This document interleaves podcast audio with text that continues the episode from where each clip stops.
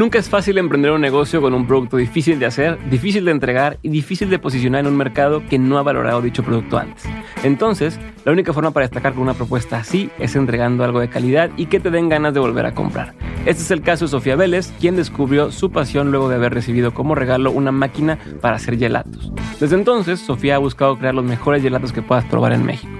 En este episodio, Sofía me cuenta todo sobre su experiencia iniciando y creciendo Lulo, su empresa de gelatos. También me cuenta sobre cómo ser un buen líder, cómo comunicarte mejor con tu equipo de trabajo y cómo ser resiliente. Sofía estudió gastronomía en el Instituto Culinario de México y se fue a Italia para especializarse en su pasión por los gelatos. Hoy es fundadora y directora de Lulo, una empresa de gelatos que lleva más de 8 años buscando cumplir su objetivo de hacer feliz cualquier momento. Si estás empezando un negocio pero no estás seguro o segura si es el camino adecuado, te dejo este episodio con Sofía Vélez que lo vas a disfrutar bastante y te va a dar bastantes respuestas. Cuando salga este episodio vamos a, vas a haber cumplido nueve años de arrancar Lulo. ¿Te imaginabas hasta aquí iba a llegar? ¿Que iba a estar aquí sentada? No, para nada. Obviamente aquí no, porque no, existía ni siquiera esto, pero... O sea, para mí esto sí es un paso, o sea, es como algo importante. Eh, pues porque me encanta, me siento súper honrada de estar aquí sentada contigo, de, de, que me des como el auditorio para contar más y dar a conocer un poquito más de Lulo Gelato a tu audiencia. pues me encantaría que te llegara más, que llegara más gente, esperemos que sí, pero no, pero yo te quiero, quiero entender, o sea, la pregunta va por, empezaste con un regalo, ¿no? La gente a lo mejor ya conoce la historia, que empezaste con una, explorando una curiosidad, tu papá te regaló una máquina de hacer helado, hacía un helado por día, o sea, un litro por, un litro por cada día. 12 horas. Este, cada 12 horas. Eh, dijiste, ah, me está gustando esto, te fuiste a estudiar, regresas, empiezas a dar nieve en restaurantes, ¿no? Como sordeado, no, no tú como la marca principal. Y hoy tienes varias sucursales, tienes una tienda en línea, tienes un montón de sabores y la gente ya es como, se ha vuelto como, pues no quiero decir de culto, pero es así como, no mames, las, nieves de, de Lulo están chingonas. O sea, cuando empezaste a visualizar el proyecto, como algo así, como algo más grande. Por ahí te vi la a poner, eh, queremos ser como el, el, el, gelato. Y Leo Nieves, bueno, aquí en México, o sea, Leo Nieves, hay gente que dice helado, parece gelato, ¿no? Este, eh, unías, o sea, queremos estar con presencia en, en, México y en toda Latinoamérica, ¿no? Ponías así como en grande. Entonces, ¿cuándo empezaste a visualizar esto como una posible realidad? O sea, cuando pasaste de decir, ah, pues le vendo a mis amigas y luego le vendo a restaurantes, a allá decir, es viable, o sea, es viable poder llegar más lejos? Pues creo que fueron los clientes los que me dieron esa confianza. Y también, pues yo he tenido la fortuna de tener mucho apoyo por parte de mis papás, por parte de mis hermanos, mi esposo, que cuando yo empecé apenas éramos novios. Pero realmente, o sea, ellos creían mil veces más en mí y en el proyecto y en el producto que lo que yo creía en él. ¿Por qué? No sé, o sea, no porque no me gustara, porque yo estaba súper feliz de lo que estaba produciendo, pero como que me faltaba esa, no sé, esa confianza en, en mí misma, en que podía lograr algo como lo que tenemos hoy en día con la cantidad de colaboradores y la cantidad de ciudades en donde ya estamos. Es como que fueron los mismos clientes comprando y dándolo a conocer y recomendándolo y diciendo es que esto es lo mejor que he probado, esto es lo mejor que he probado, es que no hay nada como Lulo. Eh, por ahí salió el hashtag de como lo linguno. Entonces fueron ellos mismos los que pues me empezaron a decir, o sea, como que me hicieron darme cuenta de, ah, no, pues es que sí, o sea, esto puede ser muy grande porque está gustando mucho, porque sí se vende, porque cada vez hay más gente interesada, porque los clientes iban cada vez más y decían, oye, es que abre un local porque pues yo quiero venir y sentarme a comer un cono, o sea, porque tengo que venir a comprarme un litro entero y tengo que entrar hasta tu cocina. porque, pues porque no, no abres un espacio donde me pueda sentar, donde pueda traer a mis hijos, donde pueda probar eh, cinco sabores y escoger y... O sea, pero ¿hasta cuándo pasa? O sea, porque a ver, es como, a lo mejor desde el día uno se lo ofreces a una amiga y te decía, me encanta, es el mejor que he probado, ¿no? Y, y el día dos, dos amigas. O sea, ¿hasta, ¿hasta cuánta gente te tiene que decir?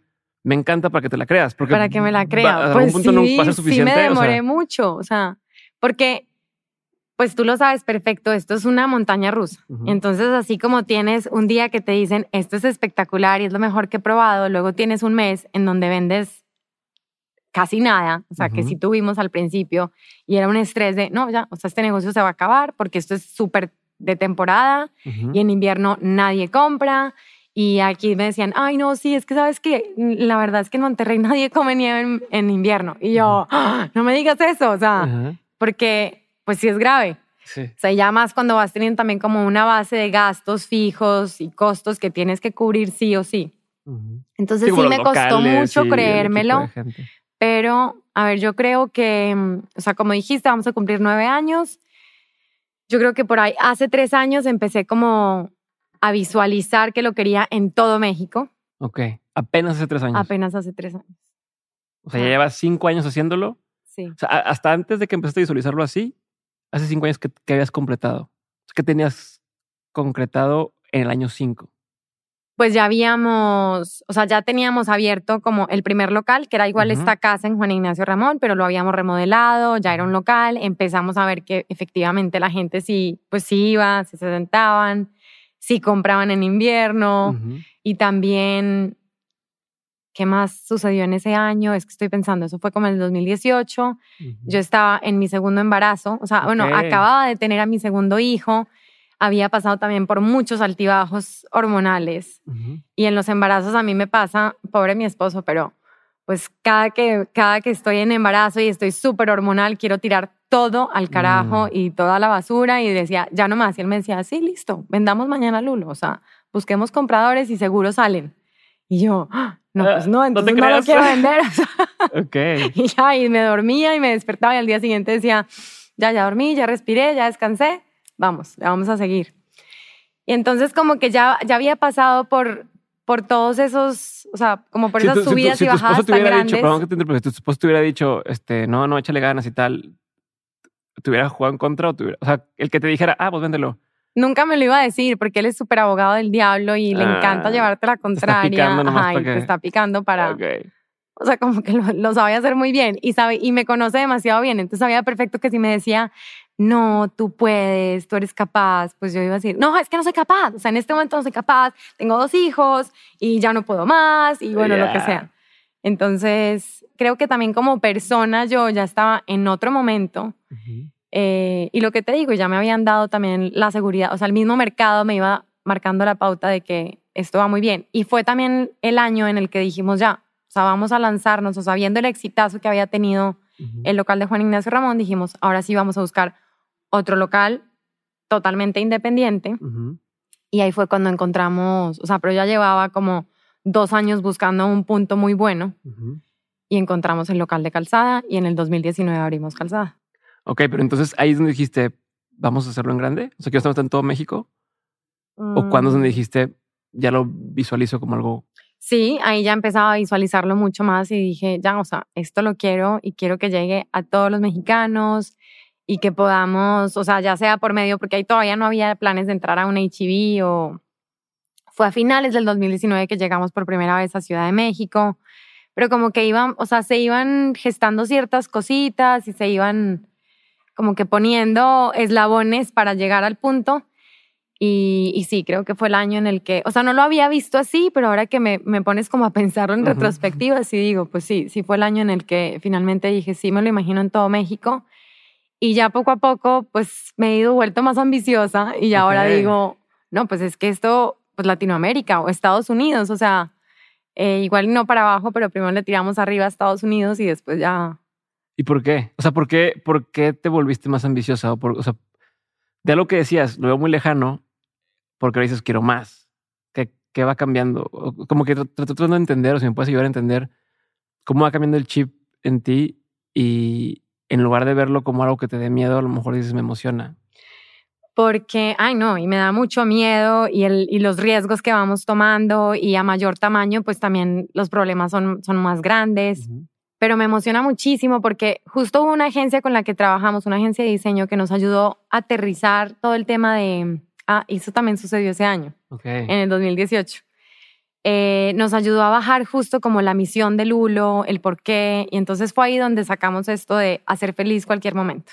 Y luego nos busca la gente y me cuenta, oye, es que no sabes, o sea, el año pasado mi papá estaba hospitalizado, pero comprábamos Lulo y, y ahí en la sala de espera lo compartíamos y mi mamá empezaba a sonreír y mi hermana que llevaba días llorando también sonreía y entonces empiezas a conocer esas historias y dices, wow, o sea, esto es de verdad hace felices los momentos. O sea, sí podemos cambiar un, un instante, un momento, una vida por un producto que que pues a mí me parece tan sencillo porque lo hago con tanta pasión y con tanto cariño y, se me da un, como tan natural que a veces lo menosprecio. O sea, no en el mal sentido, pero es como pues... No es más, fácil para ti. No es para tanto. Y me cuentan esa historia y es como, no, pues sí, sí es para tanto. Yo que te emocionaste, o sea, te vi como ojitos llorositos. Pues sí, porque me acuerdo de esa historia y sí fue demasiado conmovedor conocer como hasta el punto en el que puedes llegar. Entonces, si podemos cambiar más momentos y unir familias y hacer más felices a las personas, pues claro que quiero que esto llegue a muchísima más gente. Ah, ¿Y cómo evitas que se convierta en una, en una carga? Te, he escuchado decir que tú siempre relacionaste el tema del gelato con las fiestas, ¿no? Siempre, cada cumpleaños era eh, pastel y, gelato, eh, celebraciones, momentos felices. Pero ahora pues, es tu trabajo, ¿no? Entonces, esto que haces como arte, eh, exploración y demás, ¿cómo evitas que pierdas esencia a la hora de querer crecerlo, a la hora de querer expandirte eh, en más restaurantes, más gente, más responsabilidades? ¿Cómo lo has ido manejando?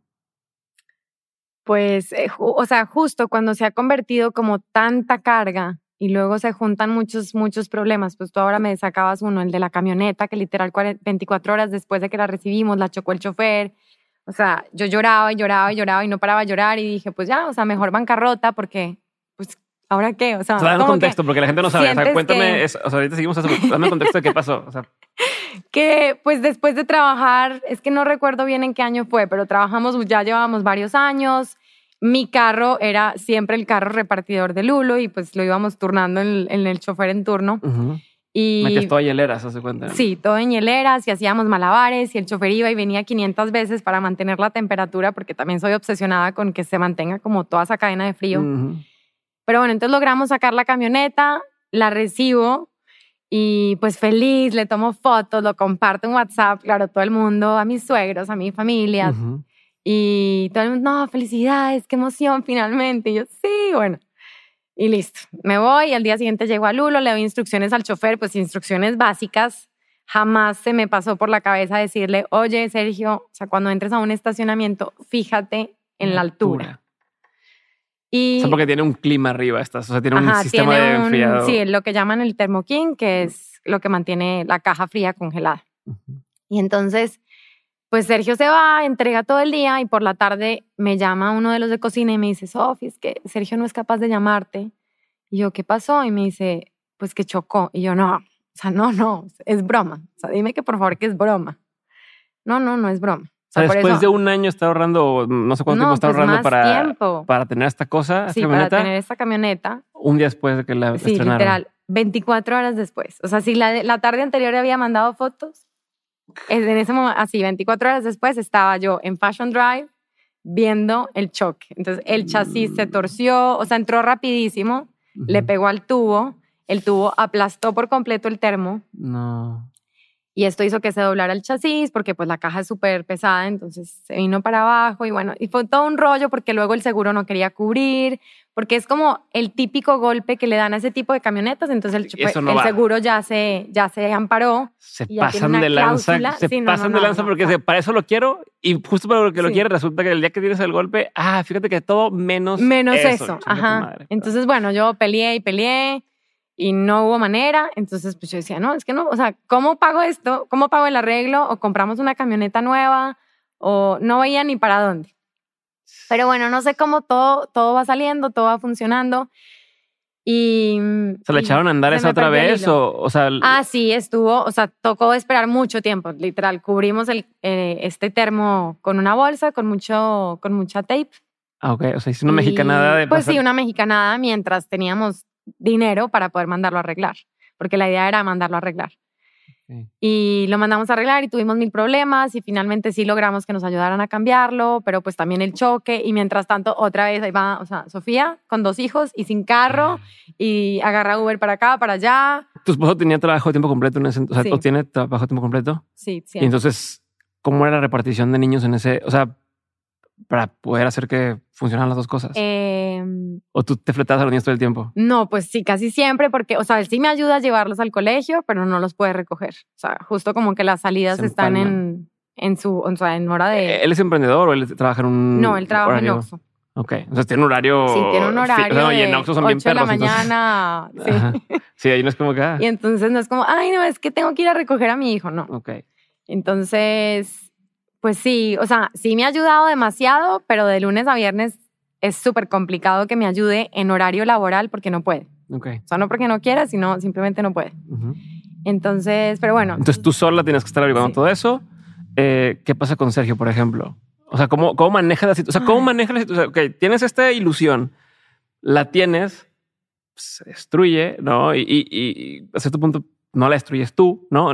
Todavía dijeras tú, bueno, yo la golpeé, pero, o sea, ¿cómo administras esa sensación de impotencia, estrés, enojo, eh, desveladas de tus hijos, es- ¿no? Porque me imagino que todo está juntando. Sí, claro. ¿Cómo le haces? ¿O ¿Cómo le hiciste? ¿Qué, cómo la- qué, qué- qué cosas hiciste? Para de, poder, pues, pasaría adelante en ese momento. pues llorar mucho. Ok. O sea, llorar y llorar y llorar todas las lágrimas que me salieron hasta que ya no me salieron más. Ujú. Y luego pues empecé como la pelea con, con el seguro para lograr que, entonces ya eso pues como lo que se, la, la frustración y todo pues se volvió como en enojo y en, no, pues adrenalina de necesito pelear y esto lo tenemos que ganar de alguna manera. Ok. Y al mismo tiempo con los contadores pues viendo a ver qué hacíamos. O sea, incluso planteamos la posibilidad de pues no, bancarrota y entonces para no tener que, o sea, no terminar, no tener que terminar de pagar la camioneta. Porque claro, la camioneta seguía a crédito, seguíamos pagando Ah. mensualmente. Pero, pero eso, como que llorar y sacar todo y luego, como te digo, se convirtió, fue como en enojo, en rabia y en lo voy a pelear, lo voy a conseguir. Y ya después más bien fue, no, esta vamos a salir, o sea, esto es solamente una piedrita más y la vamos a saltar y vamos a salir. Y el chofer, pues mucha gente me decía, no, pero córrelo, o sea, ay, que se vaya. Y yo, no, o sea, nunca he sido así. Y, pero él solito como que entró en un declive de, de que no podía con, el, con la Con culpa. la culpa. pobre. Ajá, entonces, pues ya no empezó a dar resultados y él solito dijo, sabes que yo me voy, o sea, no puedo más. Ok. Entonces esto fue otro problemón porque un día dijo, ya no regreso y fue que, no, espérame, o sea, por lo menos deme una semana para conseguir a alguien más. No, no, no, ya me voy. Y fue, ah, o sea, sin chofer, sin camión. Ok. Pero ahorita Pero yo, bueno. yo, yo me da la impresión de que tu equipo está muy contento. ¿Cómo lo has hecho para mantenerlo así? Sea, voy, voy a ir y venir, ¿ok? Ahorita, pero ahorita que mencionas el tema del equipo y de cómo en esta ocasión te pasó que alguien por una u otra razón empezó a desentenderse o, o a lo mejor desenamorarse del proyecto. Ujú. Eh, tienes una foto muy padre en tu Instagram de, de- de tu equipo este, de, a finales del año pasado. donde Ajá. Incluso pones que hasta tuviste oportunidad de dar un bono y tal. Una de las peores épocas para, para muchos eh, servicios de alimentos. ¿Cómo, ¿Cómo le has hecho o qué ha cambiado en tu forma de llevar eh, la cultura de la empresa, el equipo? ¿no? Al principio eras tú sola, tú y tu, tu familia. O sea, Pues a ver, o sea, mira, hay varias cosas que yo me sueño con el equipo eh, y las hemos ido como que trabajando poquito a poquito. Pero una era esas, una era como poderles compartir parte de, de las utilidades del Lulo. Otra es que la gente crezca dentro de la empresa y vean esa posibilidad de crecimiento, aspiren a eso. Y, mm, o sea, como que yo soy bien equitativa, o sea, como que yo quiero, pues, si a mí me está yendo bien, yo quiero que a todo el mundo le esté yendo bien. Entonces, si tú te sueñas un carro, quiero que te lo sueñes y que lo puedas conseguir, lo puedas comprar, o que si tu, tu sueño es viajar, pues entonces que puedas viajar. Y bueno, entonces, esos son como sueños que tengo y que he tratado de comunicar, ¿Pero les dices? pero pues no, o sea, es que eso te iba a decir Ajá. me ha, o sea, me ha faltado comunicarlo interiormente. Ha sido algo que yo me he guardado o que he comentado como, ay, con mi esposo o con amigas que también tienen negocios o con gente que él ya lo ha hecho.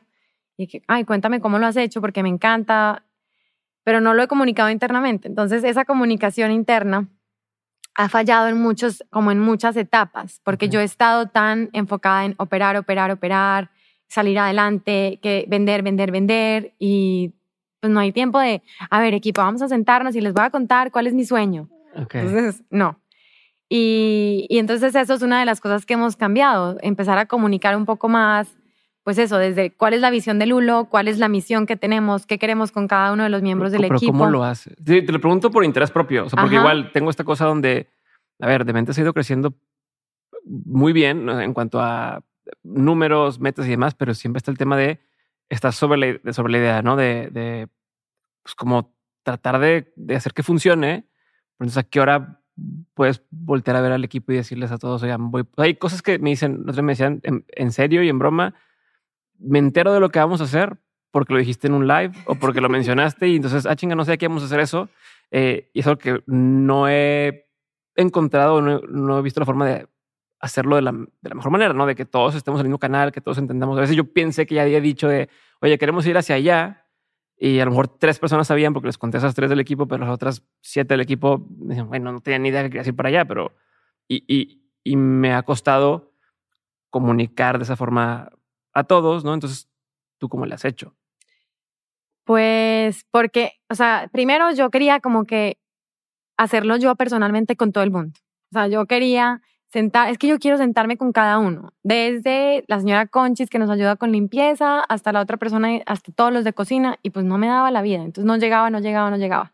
Y después más bien dije, no, a ver, o sea, si este equipo de cocina ya tiene una cabeza, pues yo me comunico y le comunico esto a la cabeza para que la cabeza luego lo baje con ellos. Okay. Y eso me ha ayudado, porque si me espero hasta el momento en el que yo tenga la oportunidad de sentarme con todo el mundo, pues nunca va a llegar o va a llegar con algunos y luego con los demás no. Entonces eso por una parte. Y, pero también creo que, o sea, pues tú lo ves, tú ves una foto muy bonita. y, y, sí, qué padre, y la posada estuvo increíble y la disfrutamos, y sí somos un equipo de 31, 32 personas, y, y se ve muy bonito ahí, pero pues la realidad también es otra, o sea, nos ha costado... ¿Cuál es la realidad? que...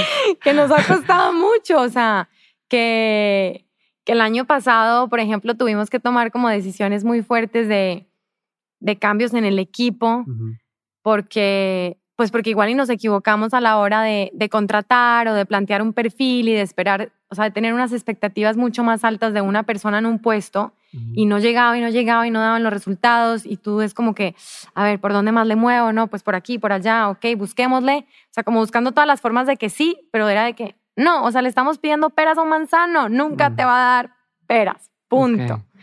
Entonces, eso es muy, muy duro, muy difícil, cuesta demasiado porque pues por ahí te dicen, contrata lento, corre rápido, pero correr es muy difícil, o sea, es demasiado difícil. Entonces, em, pero luego a la hora de contratar, pues ahí sí he dicho, no, a ver, entonces vamos a, o sea, por lo menos los puestos más estratégicos, nuestro gerente de operaciones ahorita y luego el gerente de contabilidad de administración, pues si fueron puestos que les echamos mucha cabeza desde todo el desarrollo del perfil, qué queríamos, cómo lo queríamos, de qué edad, o sea, casi que visualizar la persona totalmente, eh, bajar eso a papel y, y también pedir ayuda a la hora de contratar, porque pues antes yo también hacía todas las contrataciones, ahorita las sigo haciendo, pero ciertos, o sea, como ciertos puestos, pero estos que eran tan estratégicos, sí pedimos ayuda y también, pues ya la verdad es que qué bueno que ya tenemos más recursos para contratar también. No, no, no, es que,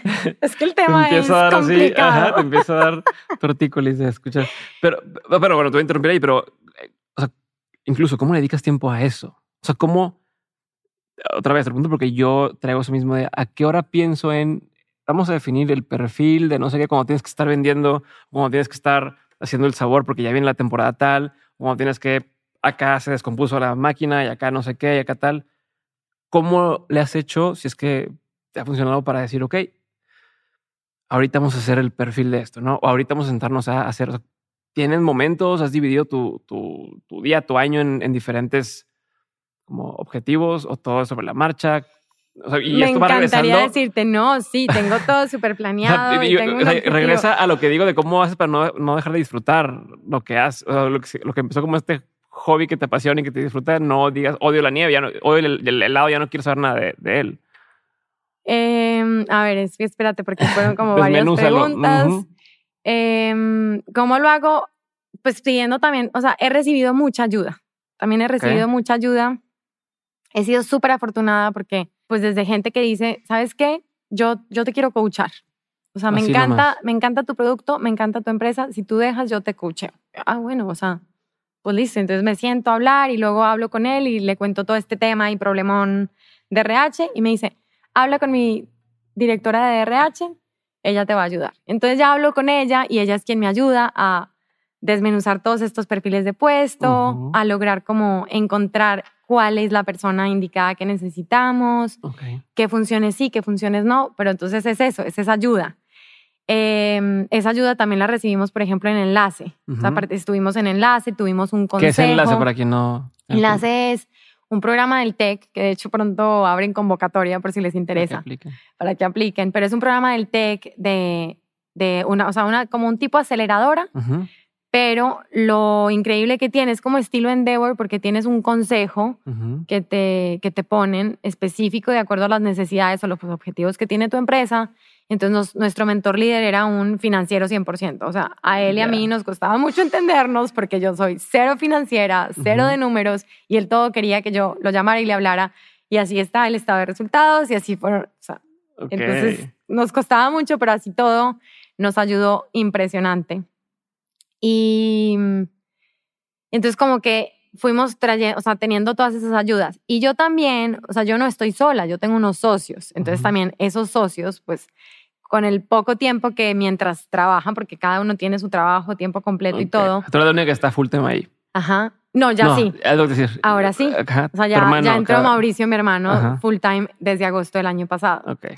Pero antes, pues hacía él él sí que, o sea, admiración total porque hacía malabares entre familia y hacía maestría y, trabajo y además Lulo. Pero pues con él también era en, en, horas extraordinarias. Por ejemplo, en el 2020, pues yo me levantaba como a las 5 de la mañana y caminaba y hacía ejercicio y a las 6 ya nos veíamos, o sea, vivíamos en el mismo departamento, entonces nos veíamos en el área común y trabajábamos hasta las 7 y media de la mañana que él ya tenía que irse a arreglar, ayudar con los, con los niños y empezar a trabajar a las 8 de la mañana. Entonces, como que buscar horas donde no las hay y tiempo donde no lo hay, porque si no, no, o sea, si no nos acabamos ese tipo de cosas. ¿Y ¿Cómo es eh, trabajar con tu familia? O sea, ¿cómo evitas que haya broncas? Porque entiendo que eh, tanto tu hermano como tu papá son, o sea, entraron al, negocio. No sé si más de tu familia entró, pero pues, cada quien tiene su visión y cada quien tiene sus ideas y su forma de hacer las cosas, ¿no? Incluso con estos mentores que mencionas o coaches, seguro te, a lo mejor te decían, ah, no, tú no sé, más locales y tú dices, no, es que no quiero, ¿no? O industrializa el proceso porque si no, no vas a poder y tú no, no quiero. ¿Cómo ha sido o cómo has evitado que explote eh, una bomba en, en tema familiar? Em, ay, a ver, pues, o sea, como que me han dejado hacer mucho. O sea, o sea, sigue siendo claro quién eh, sí. lidera el, el proyecto. Ajá. O sea, me dejaron desde un principio, pues siempre confiaron yo digo que de más, porque hasta el punto de, de cosas tan básicas como decir, es que vamos a tener una junta de consejo mensual o semestral, o sea, deja tu mensual porque no había tiempo, pero por lo menos cada seis meses nos sentamos, revisamos resultados, no, era... A ver qué pasa. Ajá, a ver qué pasa. Y, y pues tomé muy malas decisiones, o sea, hice cosas muy mal porque como te dije, soy muy mala con los números, a mí me enseñaron a costear, yo costeé de esa manera y así le empezamos, por ejemplo, a vender a unas tiendas en Monterrey y literal, tú comprabas un medio litro en esa tienda y te dábamos 50 pesos. o sea, así de mal te serían los... Ok. okay. Muy, muy mal.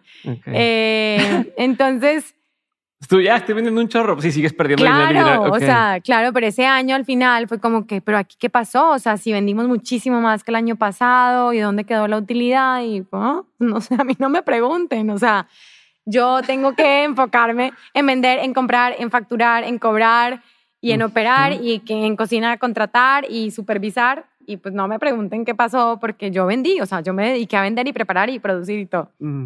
Entonces, eh, por ese lado, pues eso, como que tanto por el lado bueno como malo, me dejaron hacer muchísimo y han confiado como mucho en, en esa visión y yo pues la verdad es que como no tenía así ese plan, que me encantaría decirte, sí, yo siempre tuve un plan, no, o sea, era mucho por intuición y sí, pues esto nos gusta, ok, sí, vendamos por acá, esto también, no, este tipo de tiendas no tanto, no, mejor esto no, o ese proyecto no.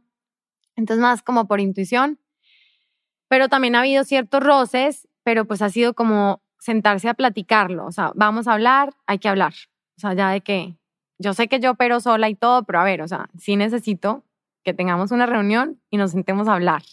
Okay. Y, y ya, y, hasta llegar a un acuerdo y, y, ya definir cosas. A ver, voy a ir a un tema más personal y luego regreso al tema de negocios, pero quiero seguir explorando este caminito.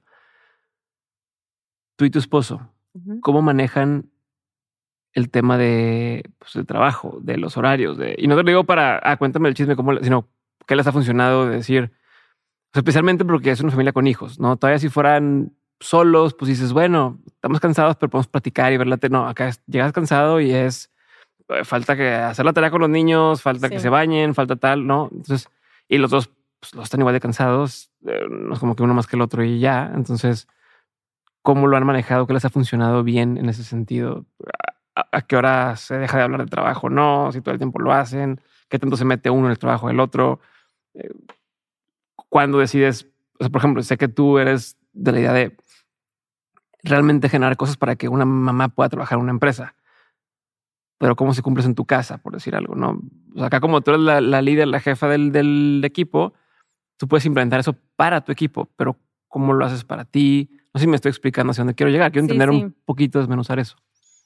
A ver, pues primero, como pareja, eh, no tenemos esos límites así tan marcados de hasta tal hora se habla de trabajo y luego a partir de aquí no, pero sí hay momentos en los que decimos, no, sabes que ya no más, o sea, pero además también disfrutamos mucho, o sea, él le fascina lo que está haciendo, le fascina como que todos los proyectos que tiene y, y pues a mí también, o sea, como que a los dos nos apasiona demasiado, entonces es inevitable no hablar del trabajo porque no es como, ay, no, es que es trabajo, no, o sea es nuestra vida, son nuestras pasiones también, entonces, pues compartimos eso.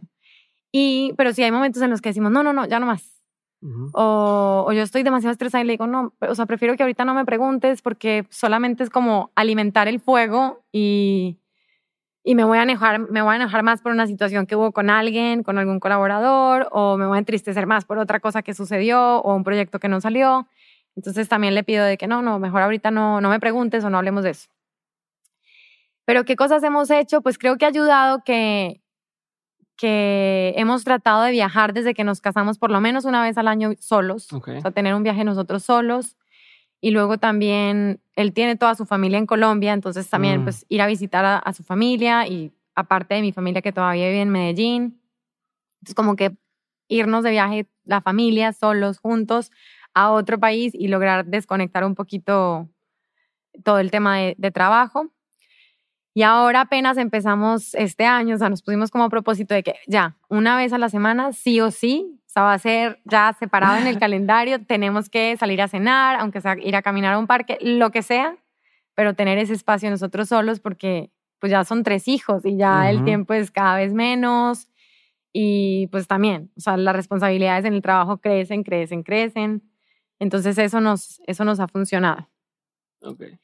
Pero pues sí, no, no es fácil porque, pues tú sabes. Yo sé. O sea, los hijos crean demasiada tensión, roban toda la atención, crean tensión y roban atención. Ajá. Entonces, pues como que uno, uno va dejando a la otra persona un poquito como a un lado, a un lado, a un lado. Y, y, él ha sido demasiado importante en, o sea, si yo estoy aquí y Lulo también sigue existiendo, es gracias a, a Santiago, de verdad, porque pues porque si no, yo ya hubiera, de verdad, ya hubiera tirado la toalla, ya, ya no hubiera seguido, pero él está, sí está en esos momentos en los que me dice, listo, sí, mañana vendamos, y otros en los que sí, o sea, cuando sabe que lo necesito, me dice, no, no, no, vamos, dale para adelante, tú eres capaz, lo vamos a poder hacer juntos, ¿cómo te ayudo? O sea, ¿en qué más te puedo ayudar para, para facilitar un poquito las cosas? ¿Te acuerdas de algún momento que digas, ya está a punto de dejarlo todo? ¿Cuáles han sido algunos de esos momentos que dices, ya, ya no puedo seguir? Pues sí, o sea, en el embarazo de mi hijo mayor, de Jerónimo, entre todas las hormonas, pero es que no me acuerdo específicamente qué sucedió y que también fue un día que llegué a la casa y le dije, de verdad, o sea, ya no soy capaz, ya no soy capaz. No sé si, si fue uno de esos días en donde tuve que hacer de todo y yo cargar cosas y además embarazada y yo decía como, ¿qué, o sea, ¿de qué se trata? Pues, ¿de qué se trata? ¿Por qué? ¿por qué lo llevo a este nivel? O sea, como que, ¿por qué me tiene que gustar tanto?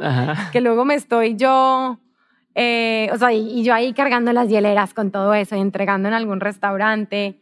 Y luego pensaba como que, pues, que no me debería importar, pero la gente que pensará, o sea, esta señora loca, ocho meses de embarazo y aquí todavía, o sea, cargando todas estas cosas tan pesadas. Entonces me imagino que habrá sido un día muy pesado. O, o puntos de quiebre han sido como esos, donde antes yo también, cuando alguien renunciaba o se iba del equipo, me lo tomaba súper personal. Mm. y me pegaba muy duro porque era como, pues sí, o sea, como que lo sentía que era algo en contra mía, porque Lulo es otro bebé mío. Entonces, pues, ¿por qué no quieres ser parte de Lulo? O sea, de verdad, ¿por qué te quieres ir para otra parte? que tienen allá que no, tiene Lulo? Eh, o a veces eran propuestas que les hacían tan buenas que pues decía, como que qué coraje no poderle hacer una contrapropuesta para poderme quedar con esta persona. Y bueno, y eso te, o sea, te descuadra todo porque pues tú ya tienes como a esa persona que ya sabes que ya está capacitada y de repente pues todo eso se cae como un castillito de naipes. Entonces esos han sido momentos de quiebre muy grandes cuando se va una persona, pero luego también pues él me ha ayudado a entender eso, a ver, no te lo tomes personal, o sea, no es contra ti, no es contra Lulo, cada quien pues, tiene su camino y entonces en eso también me ha ayudado mucho toda su, su visión corporativa y su estructura también corporativa, y él es ingeniero y también tiene como una estructura mental, pues eso también me ha ayudado mucho. O sea, como que me ha, me ha sabido aconsejar en muchas cosas para decirme, a ver, pues sabes que nosotros hacemos esto de tal manera. Te lo cuento. que es lo que es súper reconocido de Oxos que tienen muchísimos sistemas y estructura y orden en la forma de hacer las cosas, todo FEMSA. Demasiado. Y la cultura también organizacional está espectacular. Y entonces, como que, a ver, en, en Oxo hacemos las cosas así, pues te lo cuento por si acaso te sirve o te, te, te recomiendo este artículo. O sea, como que me iba poniendo cositas, eh, mostrando para, para ver si me podían ayudar. Y lo otro que decías de qué hacemos en Lulo como para facilitar que una persona como yo, con tres hijos, pues permitir que, que podamos llevar a los hijos y hacer normal que pues un bebé participa en una junta, que yo, por ejemplo, a todo lo de enlace, pues para todas partes iba. En ese momento e, estaba con Gabriel, el segundo, que ahorita ya tiene tres años. Mm. Y, y, a todas partes me lo llevaba. Y entonces mis compañeros de, o sea, como los, los, de la generación le decían el empresario. era el, empresario. Y ahí llegó el empresario. Y, y pues eso a mí me ayudaba como a sentirme en confianza, sentirme con la tranquilidad de que pues nadie me está mirando raro, aunque sí me han mirado muy raro a lugares de donde he llegado y es como, está muy fuera de lugar que vengas con un bebé. Pero pues... Está cabrón como en las oficinas te dicen, ah, trae tu mascota y que vean raro a tu hijo. Pues, y que vean pues, raro que llegas con un bebé, pero sí, sí, o sea, sí pasa. Hay que normalizar más también que vengas con un bebé. Y yo sé que hay edades, o sea, luego hay momentos en donde un niño de dos años, cuando ya camina y corre y es un desmadre, pues por supuesto que no lo vas a llevar, o sea, no, porque ni tú te vas a poder concentrar, nadie alrededor se va a poder concentrar. Pero un bebé, no sé, hasta los 10 meses, cuando todavía se mantiene en un car seat, me parece que, que es bastante aceptable. Y en Lulo, lo hemos promovido hasta el nivel de que en este momento tenemos una, una de las chavas que atiende, por ejemplo, en calzada, tú vas en la tarde y ella está ahí con su bebé. Y la idea es que o lo tiene en el car seat o se lo carga en uno de estos... No sé cómo se llama, pero, sí. pero sí, un... Un sí, Journey, Baby o, ajá, como que no me acuerdo el nombre, pero me acuerdo de las marcas. Y ya, y que pueda atender mientras está también con, con su bebé, porque la verdad es que un bebé de meses necesita a su mamá y tú también como mamá, o sea, por lo menos yo, me sentía demasiado culpable de, no, la voy a dejar y entonces no le puedo, y a mí me gusta también darles pecho mucho tiempo. Y pues no la puedo amamantar o no lo puedo amamantar. Eh, entonces como que tener esa oportunidad de, de hacer ambas cosas. Sí, o sea, que está la opción de quien quiera hacerlo lo pasa y no pasa nada. Ahorita decías que Lulu es como tu bebé. Algo que he visto que haces mucho es experimentar, ¿no? Y tienes, ah, vamos a hacer este lado de tal sabor, ¿no? Vamos a ver qué tal sabe, vamos a probar conforme crece eh, Lulo y, crece la, expectativa de la gente y crece la presión, ¿cómo ha afectado o no eso en, tu experimentación? O sea, en decir, a ver, pues yo ya tengo cierto, ¿cómo te puedo decir? Como, como currículum, ¿no? Como porcentaje de bateo de, oye, pues de estos hemos sacado, siempre le gustan a la gente. Si saco uno más, antes le enseñaba uno nuevo a cinco personas, ¿no? Después, oye, un helado nuevo, pues a lo mejor son 100 personas. Ahorita que es tanta gente, ¿cómo decides cuándo sí sacar algo o no? Eh, ¿Cómo evitas el, el, híjole, eso está raro, pero no lo voy a probar porque a lo mejor es tanta gente? O sea, sí, sí sabes a qué me refiero. O sea, ya the stakes are, higher, ¿no? O sea, eh, tienes más que perder si te equivocas que cuando recién empezaste a pocos clientes, poca audiencia, poca gente. ¿Cómo lo haces ahora? O sea, ¿cómo evitas que eso te detenga? Pues porque por una parte seguimos probando en chiquito. O sea, no lo anunciamos, pero hay ciertos sabores que, por ejemplo, los ponemos en, en uno o dos puntos de venta y están disponibles para conos, nada más. La gente solamente cuando va se entera que está, pero no es como que está anunciado. Entonces ahí vamos probando, ah, sí se movió, no, no se movió, no, no preguntaron o la gente hizo X comentario negativo. O sea, como que vamos sondeando en ese sentido. Pero, pero sí, sí mete más presión. O sea, por ejemplo, el año pasado tuvimos dos colaboraciones muy fuertes. Una fue a principios de año con Moonwalk y el sabor fue demasiado exitoso, gustó muchísimo. Y luego cuando yo tenía ya la presión de que pues tenemos que sacar la colaboración con Cómo Comí y, y, ya la gente era de que no, es que no he probado nada mejor que tu colaboración con Moonwalk. Y yo, Dios, entonces ahora es sacar otra y superar esas expectativas. Es, o sea, sí se siente mucha presión pero pues las superaron, pero, o sea, por muchísimo Carajillo eh, se convirtió también en un, en un, en un favorito por mucho. Que luego también a mí me pasaba muy, muy chistoso porque ahora decías, tú eres tu bebé. Entonces, pues como que cada sabor y los más vendidos especialmente, pues son como también pequeños bebecitos. Entonces yo, y queso de cabra estaba top sea, queso de cabra siempre ha sido de los sabores más vendidos, es de mis sabores favoritos, tiene mucha conexión emocional conmigo, con recuerdos de la infancia. Y llega Carajillo a quitarle el lugar y siento como, como si le estuvieran diciendo a otro hijo, no, es que ese hijo está menos bonito. Sí, sí, sí, como el más inteligente, o sea, este es el que sacó el diploma y el otro no. no, es que es un desmadre y no sé qué. O sea, así lo siento. Ya a ese nivel de como de conexión tengo a veces del día, con pues, ciertos sabores. Eres tú mismo que sigue y vendes más que tú quieras, pero... Sí, totalmente. Y, pero sí como que sentía de que, no, ¿y por qué carajillo? O sea, como que con mi hermano que me decía, no, es que carajillo vamos a hacer tal cosa y tal otra. Y yo, no, pero ¿por qué? O sea, ¿por qué como que tanta importancia carajillo? y luego me puse a pensar y dije, a ver, o sea, el problema soy yo porque estoy sintiendo como que me están rechazando al otro hijo que era el favorito. Sí, sí, Entonces, pero, pero esa es la parte que a mí más me gusta. O sea, eso es lo que a mí realmente me fascina. O sea, esa parte de, crear, em, que también, pues dentro de todo lo que, lo que sucede en el día a día y toda la operación y todo, pues hay que buscarle un poquito de, de espacio a, a, buscar inspiración o a, o a sentarme a pensar, bueno, ¿y ahora con quién, o sea, con qué otras marcas queremos trabajar? ¿Qué queremos hacer? Eh, qué más productos dentro de la gama, porque no es que nos queramos salir del, de la parte del gelato, o sea, todo queremos que siga siendo en el mundo del gelato, pero pues qué otra gama de productos sacamos, como el año pasado que sacamos los pasteles mini, o sea, pastelitos chiquitos. Y, y ya me perdí en tu pregunta. Ah, era, de cómo manejar la presión de que cada vez iba ah, subiendo la expectativa. Pero quiero meterme más el tema de negocio. O sea, vamos a hablar un poquito más de, de cosas ya estratégicas o específicas. Eh, ahorita hablas de, con qué marca vamos a hacer colaboración y demás. En ese caso, por ejemplo, ¿cómo funciona? O sea, ¿qué es hacer una colaboración? ¿Cómo funciona? ¿Qué ganas tú? ¿Qué gana la marca?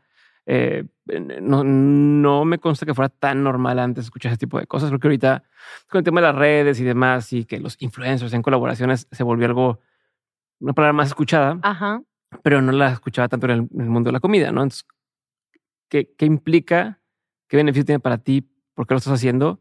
¿No? Y de empezar a meter temas más en marketing, más de, de, marca y demás, pero... Pues, a ver, o sea, yo empecé a hacer colaboraciones hace mucho tiempo, hace muchos años. De hecho, hicimos en, creo que en el 2016 o 17 con Ana Tere Canales y ella hizo un case y yo hice un sabor inspirado en su, como en su mundo de colores y de vida y de alegría. Y, y fue muy buena, pero en ese caso, pues fue más bien de que, ¿qué queremos? No, pues queremos que tus clientes conozcan mi marca y que tus clientes conozcan la mía. Así, mutuamente. O sea, realmente no, no pensamos más a futuro de que sí va a haber ganancias y nos vamos a repartir y el margen aquí. No. Son intercambio de audiencias casi casi. Yo al día de hoy no tengo ni idea si, si le ganamos o le perdimos a eso. Y no sé si ella sepa, pero fue más como eso. O sea, ganar audiencia, como tú dices, hacer ruido y que todo el mundo dijera, ay, pero qué raro. O sea, como una marca de, o sea, algo de arte mezclado con comida y gelato. Y esa me encantó. Y después eh, colaboraciones con otras marcas de alimentos, o sea, por ejemplo, Bonaroma con unas galletas que me fascinan. Entonces hicimos un gelato con sus galletas. Y luego con M de maní, pues también, o sea, tu, tu crema de cacahuate y hago un gelato específico que tenga esa crema de cacahuate, un sabor. Ok. Pero ahí entra em, más un tema de... Tampoco, porque ahí fue más bien, yo te compro las galletas, tú me las das a un precio especial y yo vendo el, el gelato. Y con M de maní también, o sea, más bien, no, creo que en ese caso incluso fue de que nosotros queremos dar a conocer que tú estás haciendo un sabor con M de maní, entonces te vamos a dar crema de cacahuate, tú haz lo que quieras. Y fue una cantidad limitada. Y poquito a poquito fuimos como diciendo, no, a ver, o sea, más bien pensemos también qué marcas nos gustan, con qué marcas queremos, em, o sea, como que en lugar de esperar a, ay, a ver quién nos busca, pues nosotros busquemos proactivamente con quiénes queremos trabajar. Y entonces así fue como salió la de Mungo que el año pasado y con, con Jera y Ernesto de Cómo Comí. Eh, pues este año ahora vamos a sacar la de Berry Nuts. Ok. Y, y, así como que hemos ido, y luego yo me pongo ya otras metas más altas de, a ver, voy a soñar en grandísimo de que con qué marca me encantaría trabajar fuera del mundo de la gastronomía y pues ahí lo tengo en, en, un papelito.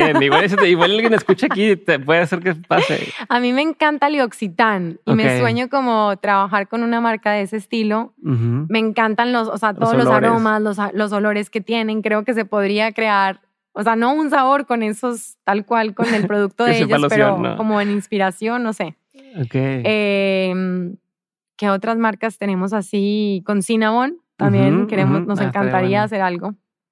Entonces, pues así le vamos como tirando un poquito más, pues más en grande y, y ya, y con esas marcas, luego pues si buscamos que, o sea, por ejemplo, con Jera y Ernesto no, porque ellos en cómo comí querían era como, o sea, de hecho ellos empezaron las colaboraciones para ayudar a la industria de restaurantes y, o sea, generar más tráfico a los locales de restaurantes o locales de comida, que pues por pandemia estábamos sufriendo mucho. Y entonces con ellos fue más bien de vamos a sentarnos y pensamos en un sabor y lo creamos y listo. Pero tampoco creo que no dimensionamos en lo que se iba a convertir y ya es un sabor que se va a quedar porque nos pueden matar. O sea, yo creo que van y le tiran una piedra a Lulo si, dejamos de vender carajillos, sí. Pero ahí no hay un acuerdo comercial. O sea, pudo haber habido un acuerdo comercial de decir, ah, pues si lo hubieran desarrollado juntos, por decir algo, se divide en un tema de. No sé, y ahí, o sea, no hay un tema de de como, por ejemplo, Berry Nuts, si estamos o sea, si están ellos incluyendo un ingrediente dentro del sabor que vamos a sacar. Entonces ahí para ellos también representa un costo. Sí, claro. Y entonces como que cuando ya entran ese tipo de cosas, pues ya lo ponemos todo sobre la mesa y si estamos viendo, a ver, ¿cómo nos vamos a dividir? No, pues vamos a irnos por o sea, tanto, tanto por tanto. Ok. Pero, o sea, ¿qué, ¿qué tanta diferencia hace hacia ese tipo de cosas? O sea, quiero ahora empezar a hablar de cómo han crecido su base de usuarios. ¿Ese ah, tipo de cosas ha funcionado? Sí, sí ayuda ¿O mucho. son las cosas que más les han funcionado para crecer? Pues eso sí ayuda mucho a generar, por ejemplo, tráfico a los locales. el, el, mezclar dos marcas que son conocidas localmente, que, o personalidades, pues como Jera y Ernesto, que también con su blog de Cómo Comí, pues, o sea, tienen cierto prestigio. Y entonces ese prestigio ayuda a que, ay, hicieron algo juntos. No, pues tiene que estar súper bueno. Entonces lo voy a ir a probar. Y también el tema un poquito de jugar con la escasez. O sea, también se nos ha salido un poco más de las manos porque no esperábamos como ese nivel de ventas cuando lanzamos la primera, por ejemplo, el primer lote de carajillo, no esperábamos ese nivel de ventas y pues en una semana se acabó y fue... ¿Cuánto eran? ¿Cuántos helados eran? O sea, ¿cuánto...? Creo que en esa primera producción fueron mil. Ok, y pum. Y pum, o sea, en días ya era de que pues cinco días ya no hay nada. ¿Cómo? O sea, ¿qué, ¿ahora qué vamos a hacer? Y la gente seguía preguntando y preguntando y preguntando. Incluso hubo gente de que, o sea, compró y por errores de inventario lo vendimos y enojadísimos de que no puede ser, yo ya lo pagué, y qué porquería, bueno, de todo. Pero, pero entonces ya, y ya para la siguiente fue de que no, vamos a volverlo a sacar, nos vamos a organizar muchísimo mejor. También en cocina, porque también cometíamos el error de lanzarlo mientras la producción estaba sucediendo mm. Y pues el primer día salieron solamente 100 y resulta que en una hora se vendieron esos 100 y el resto del día no hubo producto para vender. Es como que hemos empezado también a entender esa relación que hay entre, pues haces un marketing, creas toda una campaña y haces muchísimo ruido, pero resulta que aquí no tienes inventario para hay inventario, o sea, entonces está fatal. Y sí, o sea, pero sí nos ha ayudado mucho, o sea, creo que es, eh, ha sido muy buena estrategia. Ok, o sea, una cosa es hacer colaboraciones, ¿qué otra cosa te ha funcionado para atraer gente? Antes de hablar, o sea, me llama mucho la atención que su cuenta de Instagram tiene muchísimos seguidores para hacer una cuenta de helados. ¿Te parece? A mí me parece, que muchísimo tiene muy para. A ver, estás hablando de una marca de helados, no es una persona, no es una, no es una personalidad. Quizá, ah, esta persona me está hablando y está contándome su día o tal, y tiene mucha audiencia y mucha interacción. ¿Cómo lo han hecho? O sea, o, cómo has hecho que se convierta en una marca que la gente reconoce, que la gente aprecia eh, y que más que tiene, o sea, más allá del helado ya, hay como valor en intangible eh, como marca, ¿no? Al hecho de que marcas quieran hacer colaboraciones con ustedes. ¿Cómo lo has hecho y, qué tanto les ha funcionado hacerlo así? Mm, pues a mí me ha tocado quitarme mucho la pena y salir más. O sea, aparecer más y contar más de todo lo que hay detrás. Esto de que yo empecé a hacer también como sentarme a probar medio litro con, con la gente y contarles un poquito. Todo el mundo me dice, no, es que es lo máximo, no sé qué haces, pero algo haces que me antojas muchísimo y entonces en ese momento quiero ir a probar. Y yo, pues qué bueno, o sea, de eso, de eso se trata, a fin de cuentas es eso, o sea, que te antojes y contagiarte como ese, ese cariño, esa pasión que yo tengo por este sabor, quiero contagiártelo para que, o sea, contagiarte hasta el punto que vayas y lo compres. Entonces eso nos ha funcionado. Mm, creo que las, o sea, pues las redes han ido creciendo de manera súper orgánica. Yo sé que no tenemos una base chiquita, pero tampoco es o sea, bueno, es que luego uno se compara demasiado. Entonces te comparas mucho y, pero pues... O sea, a lo que voy a tienes 26 mil personas que siguen la cuenta. No tienes abasto para atender 25 mil personas en un local. O sea, a eso me refiero que tienes mucho más ojos ya. de lo que realmente pudieras atender hoy. Y estar en, o sea, estar o sea, la, la, diversificación de canales creo que también ha ayudado porque ya nos encuentras en unas tiendas en Ciudad de México, en Meet Me, y nos encuentras en HEB, en varios estados del, del país, en Al Super. Entonces creo que también eso, pues ya lo ves en un supermercado y entonces pues sigues a la marca como para ver qué onda. Pero sí, o sea, creo que el contenido tratamos de que sea muy, pues como muy amigable, muy casual, que no se vea sobreproducido sí le metemos cabeza y tomamos fotos bien y todo. O sea, no es como que tomamos X una foto. Yo no tomo fotos con mi celular porque no soy tan buena, entonces sí tenemos quien nos ayude con eso. O sea, como para crear contenido bonito, que justo que sea como muy ad hoc a todo lo que es la marca, que la marca queremos que, que sea, o sea, que tú pongas un medio litro en la mitad de la mesa y de verdad sientas que estás llevando como un regalo y lo veas como un, un regalo. Sí pero que siendo un lujo y un regalo, pues es alcanzable, porque a fin de cuentas, pues es un cono que te puedes comer, o sea, que si tengo antojo, pues voy y me lo puedo comprar, o sea, porque sí lo puedo pagar. Pero, pero por ahí va también mi pregunta, porque, a ver, Lulo, si bien es gelato, no es el gelato de la esquina, o sea, es una marca premium, no es un gelato con cierto nivel de calidad que tiene cierto precio, por ende, y yo imagino que al principio cuando te, tú decías, oye, voy a hacer esto, te han dicho un montón de veces, Monterrey no es un segmento para estar vendiendo helado a ese precio. ¿no? Y, e incluso históricamente en Monterrey, las marcas más populares de helado no eran. Sí, todas quebraron. Ajá, entonces, ¿cómo, cómo crees, qué crees que fue funcionando o qué crees que hizo la diferencia para que ustedes despegaran a, a, este, aparte de este segmento premium? Pues que hemos, o sea, que ha habido muchísima consistencia. O sea, yo en lugar de buscar un queso de cabra más barato, estoy buscando a ver qué queso de cabra es mejor, más natural, más local, o sea, más cerquita, que esté aquí casi que me lo, lo produzcan aquí en Cadereyta y me lo entreguen súper fresco para poderlo utilizar. Igual la leche. Entonces, como que en lugar de buscar, no es que quiero más margen y quiero ganarle más, es no, a ver, ¿cómo, cómo puedo mejorar los ingredientes que tengo? y, y, también ha habido siempre un, una intención de todos los días cómo voy a ser mejor, o sea, cómo esta marca puede prestar un mejor servicio, puede entregar un mejor producto, mejor calidad, eh, podemos crecer, o sea, hacer crecer a los colaboradores, colaboradores internamente, etcétera. O sea, como mejor, mejor, mejor por todos lados. Okay.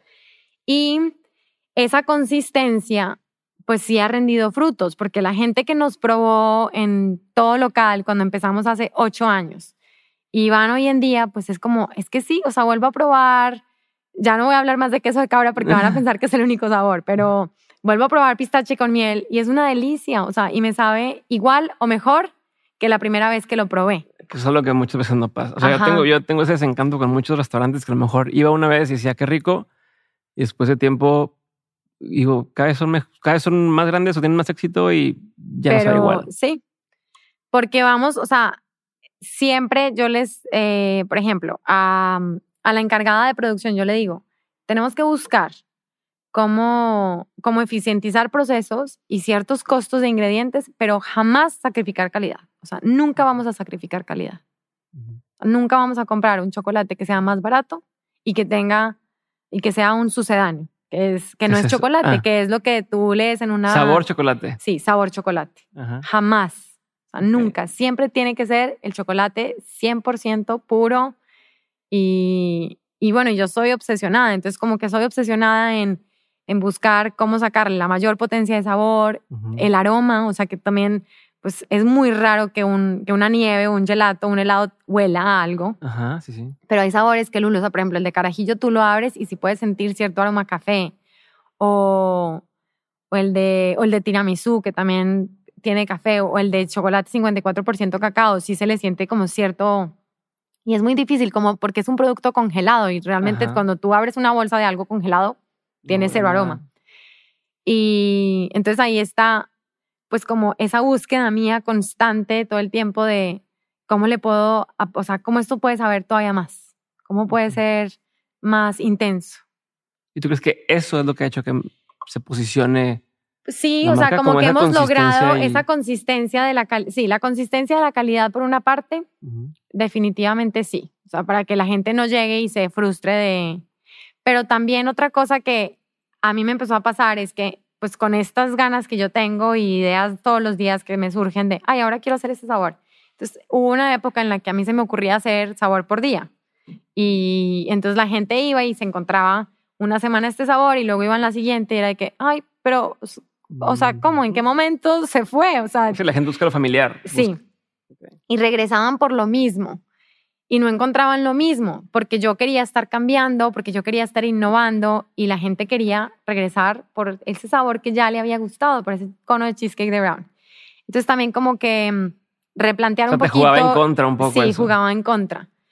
Y, decir, no, a ver, o sea, tampoco puedes innovar y sacar un sabor cada dos días porque no hay manera, o sea, no lo puedes exhibir y no puedes exhibir 50 sabores porque tienes un, una vitrina donde solamente caben 16. Entonces, hay unos que rotan y otros que se mantienen. Y esos que se mantienen siempre tienen que estar disponibles para que cuando el cliente que se le antoja vaya, lo encuentre. Ok. Sí, imagino. Una de las peores cosas que te puede pasar es llegar a un lugar queriendo comer algo en particular y te digan, hoy no hay. Es de, meh, ¿no? Este, esos, esos restaurantes que tienen menús gigantescos tienen los mismos. yo, siempre voy a, yo siempre voy a comer lo mismo. A donde vaya, yo comer lo mismo. Entonces, o sea, no. A ver, ¿y cómo has aprendido tú el tema de negocio? O sea, tú no, tú no tienes un background de negocios, ¿no? Tú no estudiaste este, finanzas, ni emprendimiento, ni negocios, ni nada de ese tipo de cosas, ni administración.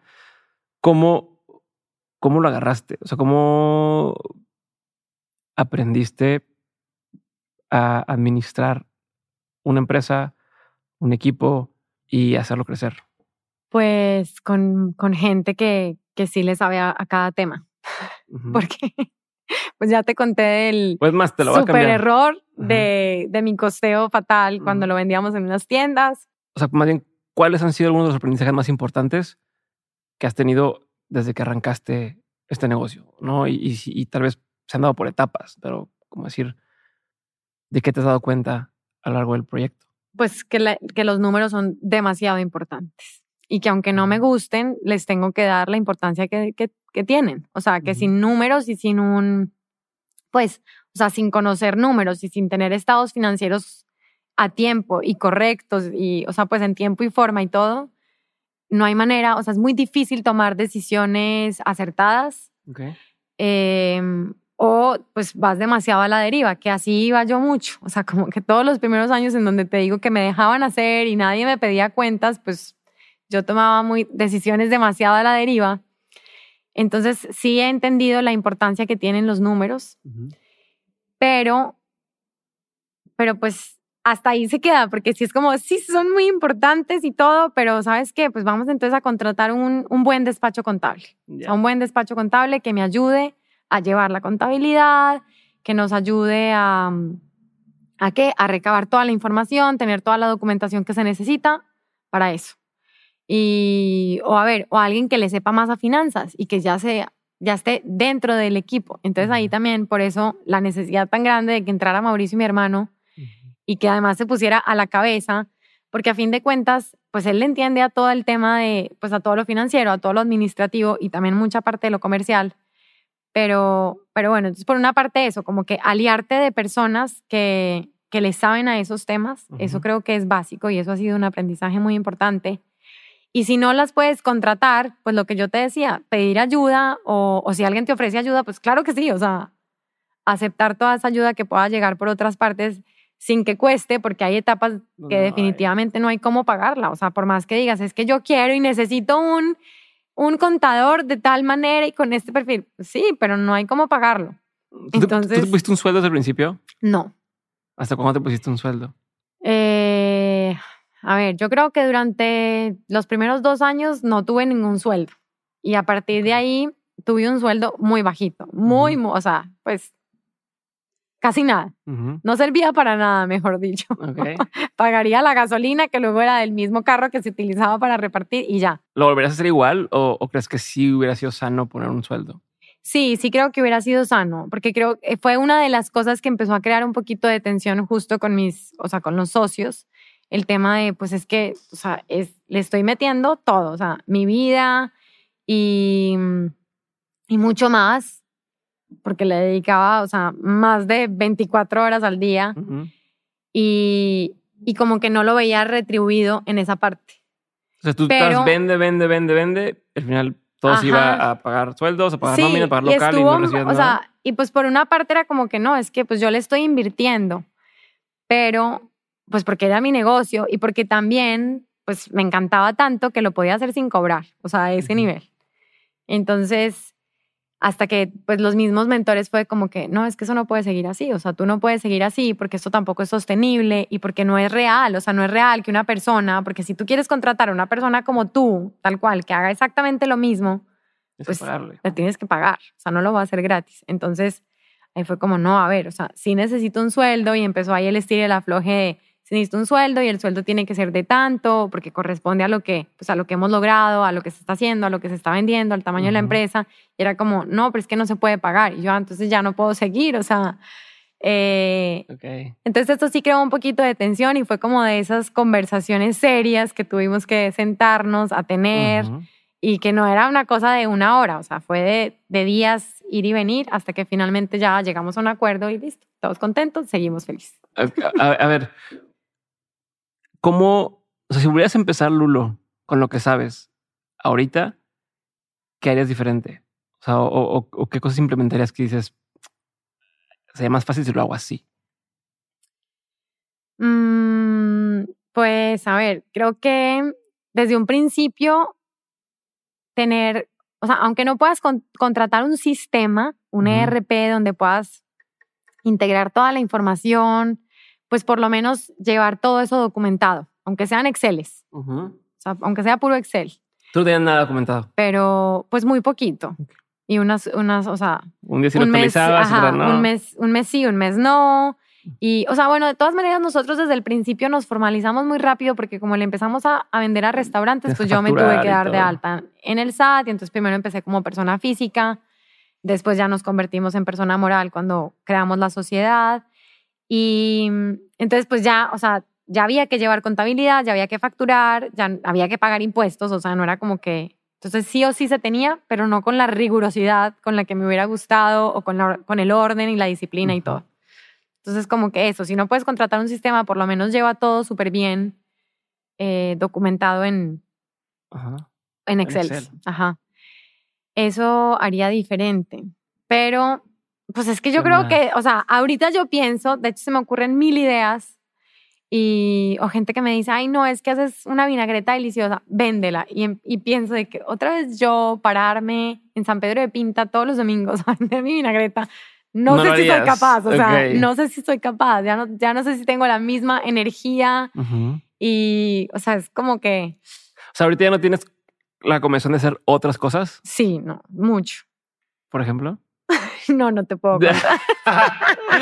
Pero, ¿y por qué no lo haces? O sea, justo, ¿por qué no empiezas? O sea, ya tienes, pues, o sea, eso me refiero con cómo eres diferente. Ya tienes cierto conocimiento que has hecho con los años no, de decir, no es que no lo quiera hacer. Eh, ya sé que así se estructura un equipo, ya sé que puedo hacer esto y esto, ya sé cómo meter el tema de marketing, ya sé el tema de costeos. Ya más o menos sabes una fórmula. Ajá. ¿Por qué no llevarla pues otra no, cosa, no, no, es que no Este, lo o- vaya a hacer. Sí lo voy a hacer. Tengo muchas cosquillitas de cosas que quiero hacer. Ujú, Casi todo tiene que ver con comida, porque a Ujú. fin de cuentas es lo que me fascina y es lo que más le sé. ujú. Pero, pero en este momento, eh, porque no, no, no tengo tiempo, no tengo manos en este momento. O sea, sí necesito, o sea, como que también estamos en un momento en donde a- acabamos de abrir el tercer local, ya nos vamos a, a pasar a una planta de producción más grande. Ok. Entonces, pues eso también requiere mucho foco mío para que todo esto funcione y salga adelante. Y lo otro, pues me desenfocaría demasiado. Y también tengo una bebé de 10 meses, entonces mi esposo también me dice, por favor, no más. O sea, por favor, una cosa más ahorita, no. Entonces ahí, ahí las voy guardando, pero, pero sí, yo creo que justo todo, o sea, todo lo que ya he aprendido y espero que muchos de los fracasos que tuve, pues no los vuelva, o los errores que cometí, no los vuelva a hacer, pero que de todas maneras en todos los emprendimientos o todo lo que uno hace, pues siempre suceden cosas. Ok, Y, y de, y de estos años, ¿en, en qué año fue en el que dijiste esto ya es rentable? O sea, o ya, ya puedo estar un poquito más tranquila en cuanto a que sé que recibimos tanto mensual, sé que... Yo entiendo que la pandemia pues, vino a cambiar muchas cosas, pero más o menos como para entender la madurez de los proyectos, fue donde dijiste, Pues yo creo que en la misma, o sea, fue en la pandemia donde nos dimos cuenta que este, o sea, que sí era un negocio rentable. en pandemia. En pandemia, sí. Que sí era muy resiliente porque, o sea, lo logramos. Ya no, nosotros no tuvimos que dar un giro de 180 grados porque ya justo un año antes habíamos entrado al nuevo canal de retail. Ok. Entonces ya estábamos vendiendo en Ciudad de México en, en estas tiendas Meet Me y, y eso nos estaba dando el volumen suficiente que necesitábamos para mantener como justo toda esa base que te digo de Ok. o sea, todos esos fijos. ok.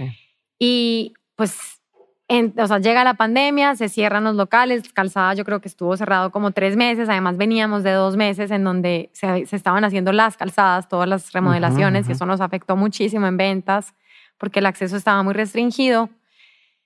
Y se cierran los locales y es como, o sea, sí hubo un momento, y además las cuentas por cobrar, por ejemplo, de restaurantes estaban altísimas, entonces sí hubo algún momento en el que yo dije, o sea, el estrés mío más allá del COVID era como, no, pues, o sea, vamos a quebrar porque con lo que hay, pues duraremos un mes y luego empezar a ver qué hacemos con la gente.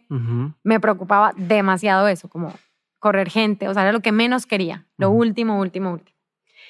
Pero sí fue el año en el que dijimos, pues sí, o sea, este negocio es suficientemente resiliente porque es capaz de aguantar esto, o sea, aguantar ¿Qué es lo que hizo que sobreviviera? un- ¿El, el retail es lo que hizo Sí, la retail, diferencia? ajá.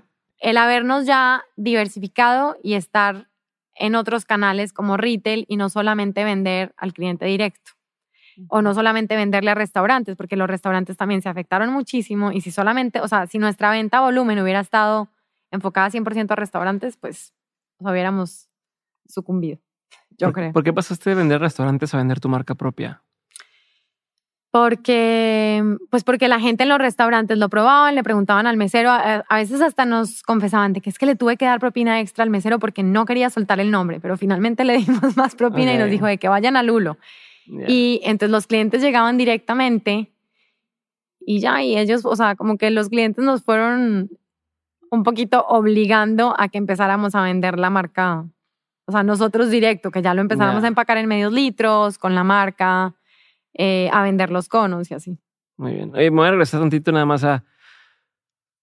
Cuando tú estabas más chica, antes de que te regalaran esta máquina, ¿tú qué pensabas que ibas a hacer?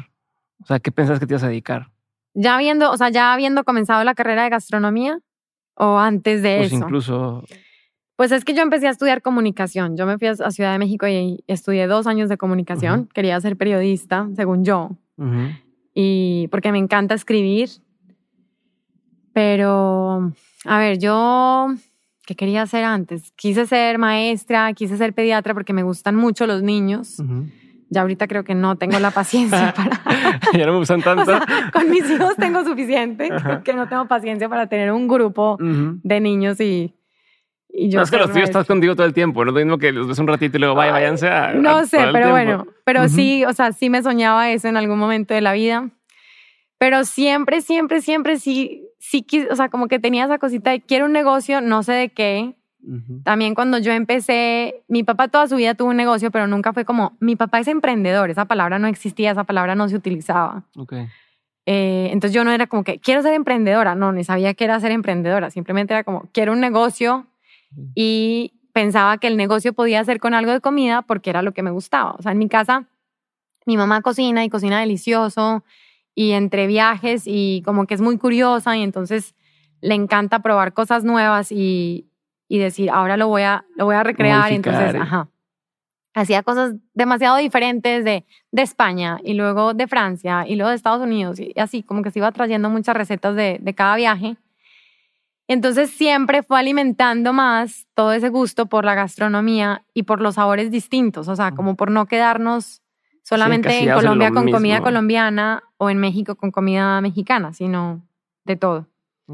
Y tengo una tía que tiene una pastelería en Colombia que se llama Micaela y, y pues también como que verla a ella era de que, wow, o sea, tiene una pastelería, es una pastelería exitosa, empezó vendiendo panes en la cajuela de su carro y hoy en día ya tiene, no sé, cuántos locales y, y toda una planta de producción. Entonces como que veía también ese ejemplo y decía, pues, o sea, sí, sí se puede, o sea, sí, sí puedo lograr algo. Empezando de, chiquito, aparte, ¿no? Ir al camino. ¿Qué es lo que más orgulloso te hace sentir hoy de lo que has logrado? O sea, ¿qué momento dices, es uno de los mejores momentos que he tenido en la historia de lo que has hecho? Ay, pues creo, o sea, por ejemplo, hace rato que mencionabas esa foto, pues ver esa foto y ver todas las personas que son parte o sea, y que esas son directas, o sea, porque estoy en contacto diario con todas ellas, pero como que ver el, el impacto en gente que esto, que esto va teniendo. el, el, saber que, pues que crece el equipo y que si el equipo crece es porque estamos generando más empleo, pero al mismo tiempo que el de, el de la cajeta nos cuente cómo ha podido también el crecer, porque todo lo que le estamos comprando o o el de los quesos, o sea, como que ir conociendo cada una de esas historias, para mí eso, o sea, me explota el corazón de orgullo de saber que vamos teniendo tanto impacto en tantas vidas. A ver, ahora sí, Sofía, voy a la parte de preguntas concretas. De preguntas concretas, la respuesta no tiene que ser, contestas y vamos avanzando. Primera pregunta, ¿cuál ha sido uno de los peores consejos que te han dado? De hecho, me lo dio un italiano. Y yo acababa de llegar de Italia. Y mi papá me dijo, no, pues empieza a buscar gente que esté dentro del, como del rulo de, de, los helados, de la nieve, lo que sea. O sea, encuentra a alguien que haya trabajado en Sultana o que haya tenido un local de, el de Cold Stone. Y, y, pregunta, tú pregunta, pregunta, pregunta, investiga todo. Entonces ahí voy yo con una, un italiano que tenía un local en un centro comercial en San Pedro y pues le conté que había estado en Italia, bla, bla, y me dice, yo te voy a dar un consejo. No te dediques a esto, porque Aquí la gente no paga, o sea, no valora la calidad, el región no valora la calidad y no creo que vayan a pagar el precio. Y pues qué bueno que no le hice caso, porque, pero yo sí salí demasiado, yo salí frustradísima de ahí, fue como que no, no puede ser, o sea, vengo de Italia con toda la ilusión, pues todo lo que gasté también del curso y todo, y vengo y este italiano que hacía gelato, y obviamente yo creo que me vio como súper amenaza, competencia, lo que sea, pero fue, y sí, creo que es el peor consejo que me han dado. Pero tú, tú crees que a él no le iba bien con eso. O sea, tú crees que te lo decía genuinamente y que estaba haciendo mal, sí, sí. Pues creo que en ese momento no le estaba yendo bien. O sea, ¿qué, crees, ¿qué diferencia hay eh, con, de, de lo que hizo esta persona con lo que hicieron ustedes en ese sentido? Pues la calidad. O sea, yo desde un principio dije. O sea, regresa el tema de la calidad. Sí, a la calidad, mucho. O sea, eh, yo quería un producto que sobresaliera por calidad y también otra cosa es yo te decía hace rato, aroma y sabor. O sea, yo estoy obsesionada con esas dos cosas. Y para mí todas las gomas, estabilizantes, conservadores, todo eso son obstáculos para yo poder lograr la mayor intensidad. Mm. Entonces, en lugar de utilizar todo eso, yo siempre he buscado la manera como de hacer el gelato lo más puro posible y mantenerlo lo más natural. Y como que es todo lo contrario, porque el otro camino es mucho más sencillo. O sea, el otro camino de, pues sabes que mi receta es medio equilibrada, pero si yo le pongo una goma tal y un estabilizante no sé qué y un conservador, va a funcionar. O sea, sí o sí va a funcionar, porque le estás poniendo unos químicos que te van a facilitar. Entonces, yo nunca he pensado cuál es el camino más fácil, sino, pues, cómo logramos el mejor producto. Okay. Y entonces todos estos shortcuts que otras marcas sí han querido agarrar o tomar, pues creo que no les han favorecido, o sea, no les han ayudado. Okay. ¿Cuál ha sido uno de los mejores consejos que te han dado? Ay, es como una frase que yo me repito, bueno, tres frasecitas que me repito mucho. Una es, paz en la conciencia. Em, paz en la conciencia. Sí, paz en la conciencia. ¿Qué significa eso, perdón? Alegría en el corazón, o sea, como que tener la conciencia tranquila. O sea, si tú haces las cosas bien, ¿qué así ha sido? O sea, hubo un caso muy concreto como de alguien que nos empezó, o sea, una persona dentro del equipo, como amenazarnos con ciertas cosas y yo le decía, sabes que yo estoy, tengo la conciencia tan tranquila, de verdad, genuinamente, que, que si tú me amenazas con eso, o sea, como que no, no veo ningún, o sea, no veo el problema pues de que me estés amenazando, que vas a ir a decir, no sé qué, porque aquí todo siempre ha sido transparente, hacemos las cosas bien, o sea, entonces paz en la conciencia, alegría en el corazón y, trabajar y trabajar intensamente. Esas tres cosas. ¿Cuál es un consejo que tú antes dabas como bueno y con el tiempo ya no darías? Con el, o sea, con el tiempo me he dado cuenta que con toda esta ola de emprendimiento que hay y, este afán que hay hoy en día de, emprender y pues sí, que ser tu propio jefe y que no, o sea, qué flojera recibir órdenes de otra persona y así, eh, me he dado cuenta que no todo el mundo realmente tampoco, o sea, no tienen como la capacidad, ni tampoco las ganas, ni, ni los huevos que se necesitan para, ¿Para qué? Para emprender. Entonces, como que no es para todo el mundo. y, y, que es muy válido aceptar, o sea, darte cuenta de eso y aceptarlo. O sea, antes, decías, todos emprendan. Pues sí, o sea, como que, ¿quieres tu propio negocio? Sí, sí, dale, dale, sí, sí. Y no, o sea, de pronto no es el camino para todo el mundo porque no, no tienes lo que se necesita y también es muy válido estar dentro de una empresa y emprender dentro de una empresa. Okay. Pero espérame, voy a pensar a ver qué otra cosa. Es que no sé, yo, yo soy cero de como dar consejos no solicitados. Más bien me espero a que la gente me pregunte y trato de dar un consejo que vaya a hoc Pero, a ver, ¿qué otra cosa? Pero a lo mejor en línea con eso tendría preguntado en un par de ocasiones sobre algún consejo que tú antes tendías a darles. O sea, de, oye, ¿qué haces con esto? Y decías, yo lo haría así y que ya no estás tan de acuerdo. Digo que puede ser eso, ¿no? De emprende, emprende, emprende y no, ya no creo que sea para todos. ¿Hay algo más que quieras decir? Ah, ya sé, pero no tiene nada que ver con, con los negocios. ¿No nada? Tiene que ver totalmente con la maternidad. Y es que, o sea, como que yo estaba demasiado clavada con el tema de que cómo no vas a cómo no vas a amamantar, si es lo mejor que le puedes dar a tu hijo, es lo mejor que le puedes dar a tu bebé. Y luego con el tiempo y con la perspectiva me he dado cuenta que aunque hay mujeres que realmente quieren, no han podido por cualquier circunstancia. Entonces, pues es más bien como que no importa, o sea, em, es que, a ver, ¿cómo, ¿cómo transformaría el consejo ahí? Pues es eso, era como que en lugar de, no, sí, dale, o sea, le tienes que dar, como sea, tú hasta el final y, o sea, contra todas circunstancias, dale, dale, dale. No, o sea, de pronto simplemente no se pudo y hay otras maneras, o sea, hoy en día hay tanta tecnología y hay otras alternativas que puedes explorar y que también te van a, o sea, a fin de cuentas el objetivo es alimentar a tu bebé y, también crear una conexión, un apego con, con él, con ella, entonces pues se va a dar de otra manera también. Perfecto. ¿Qué es algo que la gente no sabe de ti y que si supiera le sorprendería? Que soy, como decimos en Colombia, que soy súper brava, o sea, eh, me enojo mucho, pero en confianza. O sea, mi esposo te puede decir perfectamente que soy súper enojona o mis hermanos o mis papás. Pues soy... ¿Te prendes rápido? No muy rápido, pero si me enojo, me enojo muchísimo. Okay. Y pues es que tengo cuatro hermanos arriba de mí.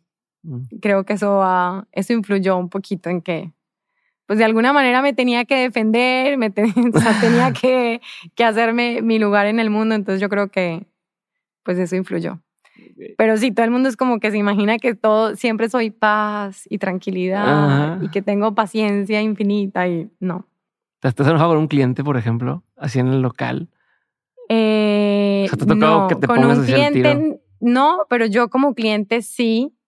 Y no, o sea, y no tanto de grosera, pero sí, o sea, sí, citar, por ejemplo, en toda esta pelea que yo tuve con el seguro y todo, pues sí marcaba yo mi raya y de que, o sea, porque recuerdo que alguna persona me dijo, no, Sofía, es que tú qué haces yendo sola con un seguro, pues tú eres mujer. Y yo, a ver, o sea, claro que puedo. O sea, si soy capaz, si yo soy capaz de pelear por algo que me interesa. Entonces. Ok. Película, libro, documental, serie, cualquier pieza de arte que haya marcado un antes y después en tu vida. No tiene que ser todas. Si hay algo que digas, leí esto o vi esto y hizo un cambio en mi forma de, de pensar o de ver el mundo, ¿cuáles son? Hay un libro que cuando yo estaba estudiando la carrera de gastronomía y ya estaba por graduarme y estaba súper perdida de no sabía qué hacer, por dónde irme, y se llama Becoming a Chef. Y me parece muy bueno. Es un libro muy viejito, pero, pero es súper aterrizado desde, pues desde todo el punto de vista de lo que realmente te vas a encontrar en la industria, en los restaurantes, o sea, ¿qué te espera? Ese lo recomiendo. Si algún chef me pregunta, siempre recomiendo ese libro. Y hay otro ya, o sea, es una novela que también me cambió la vida, que se llama La vida sale al encuentro. Y de series, ay, yo creo que las de Netflix de Chef's Table me fascinan, me inspiran muchísimo. Es. Ok, ¿qué te da mucha curiosidad hoy en día? Mucha curiosidad, pues todo el tema de, de entender el cerebro de los niños para poder entenderlos mejor y como poder buscar mejores maneras de educarlos. Eso. ¿Cómo recargas pilas? Ahora últimamente lo que hago es salir a caminar, o sea, como que trato de, trato todos los días de tener ciertas cosas que sean una rutina, un hábito que sí o sí lo, lo, o sea, lo haga, porque el resto del día siempre es demasiado variable. O sea, es demasiado cambiante entre los niños, que un día todo está perfecto, al otro día todo está fatal, o hoy estaba súper bien y mañana está enfermo y entonces ya no va al kinder y entonces ya tu día cambió por completo y la dinámica de la casa también.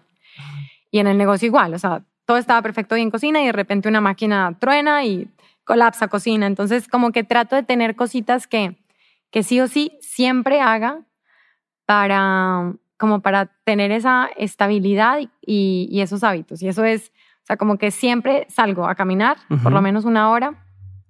Y, en la mañana, en la tarde. sí. O sea, me conviene, me gusta mucho más en la mañana, pero a veces si no puedo en la mañana, entonces trato de en la tarde también en algún momento. En la tarde es más complicado porque ya estoy en trabajo y ya están los niños, entonces. Em, y ahí aprovecho y rezo el rosario y hago oración. O sea, como que para mí la meditación es hacer oración. Y eso eh, me ayuda demasiado a... ¿A qué me decías? A... No sé, tienes como una rutina, a, perdón, a, recargar pilas. A recargar pilas, ajá. Como ese rato para mí, porque es un rato hora mío. no llevas audífonos, no estás pensando, no estás escuchando música, escuchando, vas rezando. Trato de no, o sea, trato de, de, vivo muy cerquita del Parque El Capitán, entonces me voy a caminar por ahí muy temprano y entonces pues se escuchan es pajaritos y la ciudad, pero muy a lo lejos, o sea, como que hay poco movimiento de gente, carros. Y sí, trato de que sea un momento en el que no estoy pendiente de que yo estoy, o sea, sí estoy muy obsesionada con hacer, hacer, hacer, hacer, hacer. Soy una persona como que todo el tiempo tengo que estar algo, haciendo algo, o siento que tengo que estar haciendo algo. Estoy viendo una película y entonces quiero doblar ropa, o estoy así, a ese nivel. O sea, estás perdiendo el tiempo si solamente es una cosa. Ajá, eso siento. Y, y entonces, o estoy ahora con mi bebé, pues le estoy dando pecho y es de que tengo que estar leyendo un libro, porque no solamente puedo estar así. Y entonces como que trato de que ese rato sea desconexión total de, de esa cosa de hacer, hacer, hacer, hacer, es solamente estar. Ok. ¿Y cuando rezas, pides cosas o es nada más? Sí, también eh, pido cosas. Ajá. Ok. ¿Y sientes ahí como como esta, este soporte, este apoyo? O sea, o, o, dónde encuentras ese apoyo? Eh, o sea, ¿a quién, ¿a quién le rezo yo? Sí, o, más a quién le rezas, como dónde encuentras ese soporte emocional o esta onda de, sabes, todos tenemos que tener algo que nos ayude a cargar los pesos, ¿no? El, el, los estreses, las incertidumbres, los miedos y demás. En tu caso te sirve, o sea, lo, lo, lo apoyas en, en, en, tu religión, en rezar, o, sea, tienes más gente, o sea, como Si traigo cosas, o sea, si traigo estreses o problemáticas, si las traigo como a ese rato de oración y de que a ver Dios, o sea, necesito que me ilumines con esto porque, o sea, no sé qué más hacer. O sea, ya no sé por dónde más. Eh, sí le pido cosas o le pido también por personas.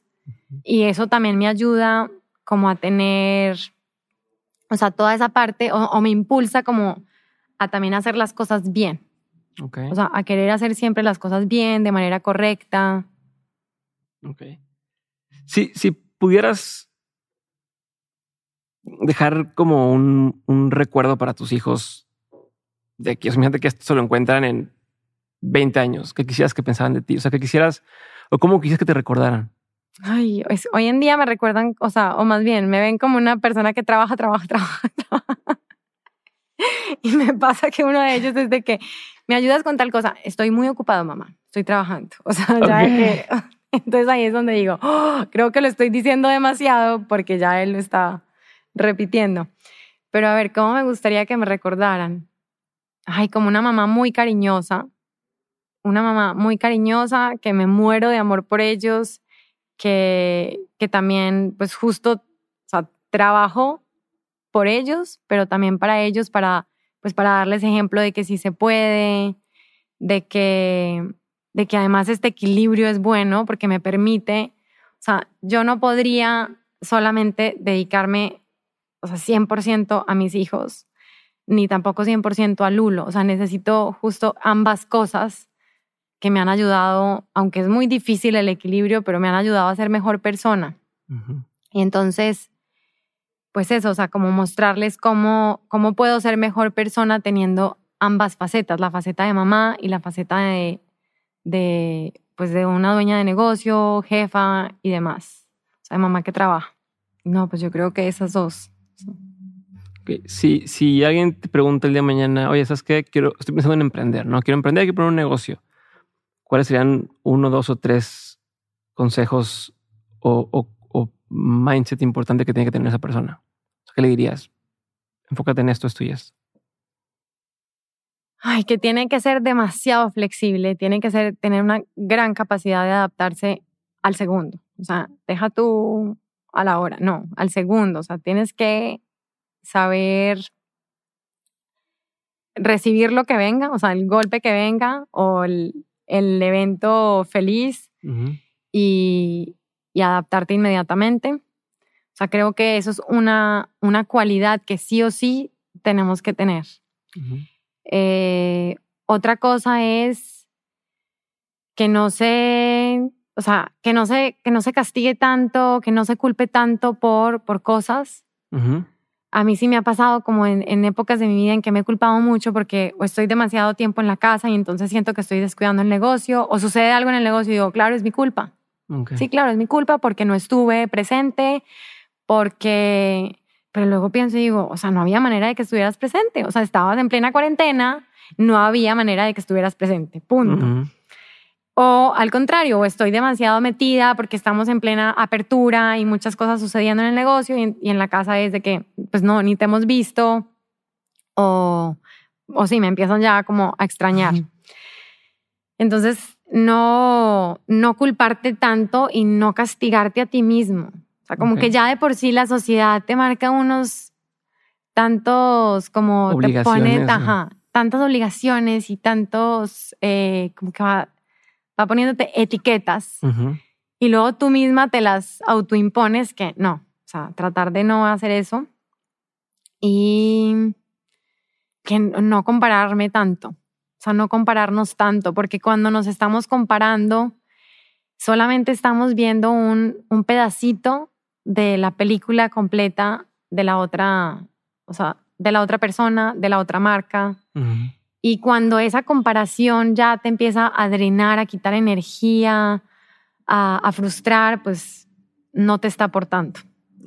Entonces, no es, creo yo que la comparación, o bueno, por lo menos en mi caso, yo he tenido incluso momentos en los que digo, ya, o sea, no voy a ver más Instagram o no me voy a meter a redes sociales o voy a dejar de hacer tal cosa porque esa comparación ya me está afectando. Ok. Sofía, voy a la última pregunta esto fue específicamente de emprendimiento, ¿no? Como cambios de, mindset. Pero la última pregunta es, de todo lo que has vivido, tanto en lo personal como en lo laboral, has tenido un montón de aprendizajes. Si tuvieras que quedarte con tres aprendizajes que quisieras tener siempre presentes, ¿no? Como está este norte o esta brújula que marque tu camino, te ayude en momentos de duda, ¿cuáles serían esos aprendizajes? Distintos a los que te acabo de decir. A ver. no tienen que ser distintos. Si, dices, este es, recurrente en mi vida o en mi forma de trabajar y demás, que lo aprendí. Es un estatuto, por así decirlo, como... No, a ver, otra cosa, sí, algo que... Eh, como que los tiempos, los tiempos son perfectos para cada persona y las cosas te llegan cuando, justo, cuando estás listo para recibirlas y, yo estoy 100% convencida de que las cosas también suceden por algo. O sea, todo lo bueno y todo lo malo. Okay. Pero tener más paciencia. O sea, por una parte eso, o sea, todo llega a su tiempo. Si tú estás enfocado, si tú estás trabajando, si tú estás dedicado, si estás siendo perseverante, algo estás construyendo. O sea, estás sembrando, sembrando, sembrando, vas a cosechar. Okay. Pero la cosecha no es inmediata. O sea, no es como que tú pones una semilla y ya tienes un árbol. No. Y eh, por otra parte, paciencia. O sea, yo hace cinco años como que había momentos en los que ya quería que sucedieran mil cosas y ya quería que, no sé, ya, tenía, ya quería tener cierto equipo de un nivel que no era, o sea, todavía no, todavía no, todavía no. Pero como que sentía que si no era ya, no iba a suceder nunca. Entonces, tener paciencia también, que esas dos están muy ligadas. Y yo volvería a repetirlo de no compararme tanto. O sea, no, no, no comparar. ¿Lo haces mucho? Pues he aprendido menos porque justo me doy cuenta, o sea, como que ya, ya sé detectar en qué momento me está quitando energía, en qué momento está siendo contraproducente en lugar de, de ayudar. Y entonces lo sé cortar. Y ahí es cuando digo, no, a ver. Pero sí, en, en ciertos momentos sí me, sí me quitaba el sueño. Ok. Quiero más extender a una cosa. Ahorita decías el tema de paciencia y que los tiempos son perfectos. ¿Cómo sabes o cómo has distinguido tú cuándo es momento de presionar un poco y cuándo es como se va a dar solo? ¿Sí? O sea, ahorita que decías, oye, hace cinco años yo decía, quiero que se dé, quiero que se dé. Igual y si no me hubieras empujado, tampoco se hubiera dado ahorita. Entonces, ¿cómo distingues cuando algo no se está dando por los tiempos, por tal, y cuando, cuando, cuando distingues que es porque te falta hacer algo a ti? A ver, es que por ejemplo un ejemplo muy concreto de esto es el caso de Mauricio, mi hermano, y mi socio, que pues ahora ya es el director de Lulo, y entonces él entra a Lulo y me permite a mí, o sea, la idea es que me permita a mí un poquito más enfocarme en donde yo aporto realmente muchísimo valor, que es en toda esa innovación y creación. Pero pues esto era una cosa que, que se necesitaba cierta estructura, que necesitábamos cierto tamaño, necesitábamos una estabilidad para poder dar ese salto. Mm. Porque él también tiene una familia, tiene tres hijos, está casado. O sea, entonces no es como que, ay, déjame que, o sea, bueno, no, no era tan sencillo decir, sí, dejo todo, o sea, dejo toda la estabilidad que me está dando esta otra empresa y me voy a Lulo a, a ver qué onda. Pero entonces fue algo como que siempre habíamos hablado, lo teníamos muy claro de que sí, o sea, porque también había que sentarse a hablar y decir, pues si es algo que tú quieres, Sofía, sí, sí, claro que quiero que te incorpores y que estés de lleno, pues sería mi sueño, pero pues a ver cuándo. Okay. Y no te, o sea, y hace cinco años te hubiera dicho, no, o sea, en el 2022 no tengo ni idea si eso va a suceder. Pero pues fuimos como, pues seguimos trabajando, o sea, más que enfocarnos como obsesionarte con el tiempo o el momento perfecto es tú darle, o sea, hay que seguir, hay que seguir, hay que trabajar, hay que trabajar, hay que construir, hay que construir. Okay. ¿A dónde quieres llegar? O sea, ¿a dónde ves que va a llegar esto? Lulo, no, pues como te decía al principio, o sea, primero todo México. Y, y después, yo creo que primero Estados Unidos y después me encantaría que todo Latinoamérica.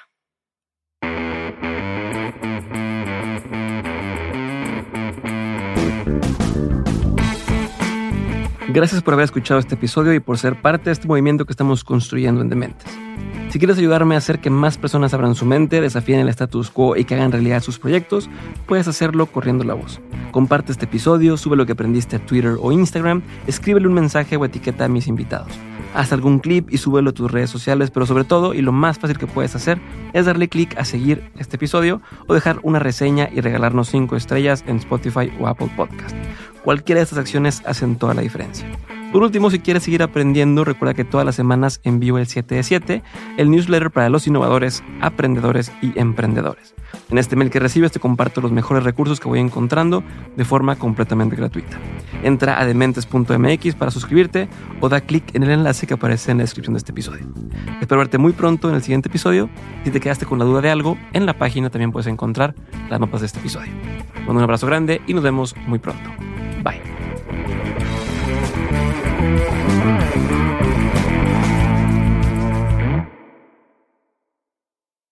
It's time for today's Lucky Land horoscope with Victoria Cash. Life's gotten mundane, so shake up the daily routine and be adventurous with a trip to Lucky Land. You know what they say. Your chance to win starts with a spin.